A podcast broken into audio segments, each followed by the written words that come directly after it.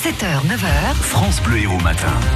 Stéphane Fouché du musée de l'Odève est avec nous. Avec nous, on remonte le temps, tous les week-ends sur France Bleu Héros. Bonjour Stéphane. Bonjour. Et là, nous partons il y a 510 millions d'années, toujours dans cette période du Cambrien. Et on est donc sous la mer euh, pour découvrir quelques animaux. Nous sommes maintenant à mi-chemin entre l'Australie actuelle et le- et l'Antarctique.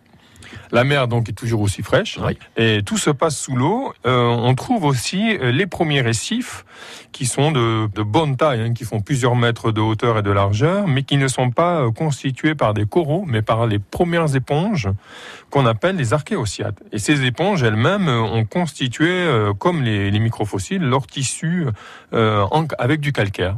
Donc elles sont à la fois mélange de cellules vivantes et de, et de tissus calcaires. Et à côté de, de, de ces, de ces massifs euh, et de ces, de ces récifs, pardon, euh, on trouve Suchocystis. Alors, euh, Qu'est-ce qui- que c'est que ça alors c'est un échinoderme, mais donc pour être un peu plus clair, c'est un animal qui fait partie de la famille des étoiles de mer ou des oursins. D'accord. Le succocystis, c'est ça. Voilà. Alors, il n'a pas vécu très longtemps, parce qu'il a vraiment vécu autour de ces 510 millions d'années Mhm. dans le dans la période qu'on appelle le Cambrien moyen. Et depuis, il a totalement disparu, ainsi que toute sa famille.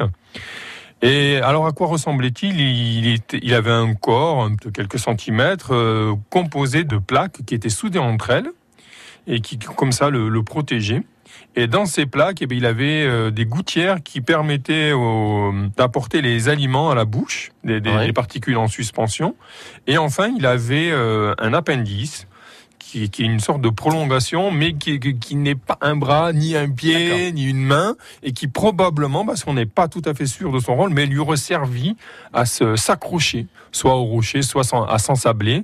Et, et c'est comme ça qu'il euh, filtrait ensuite euh, les, les particules. Dit comme ça, il fait un peu monstre, c'est vrai. Alors, où a-t-on retrouvé euh, ces animaux, Euh, Stéphane toujours dans la montagne noire Oui. et, et j'espère que du coup vous vous interrogez, on parle d'une montagne et d'une mer, donc je vous propose euh, ben, dans les jours à venir de, de raconter l'histoire de cette mer qui est devenue montagne. Voilà, et en attendant, ces animaux, on peut les voir, du moins quelques spécimens étonnants, au musée de l'Odève. France Bleu Héros.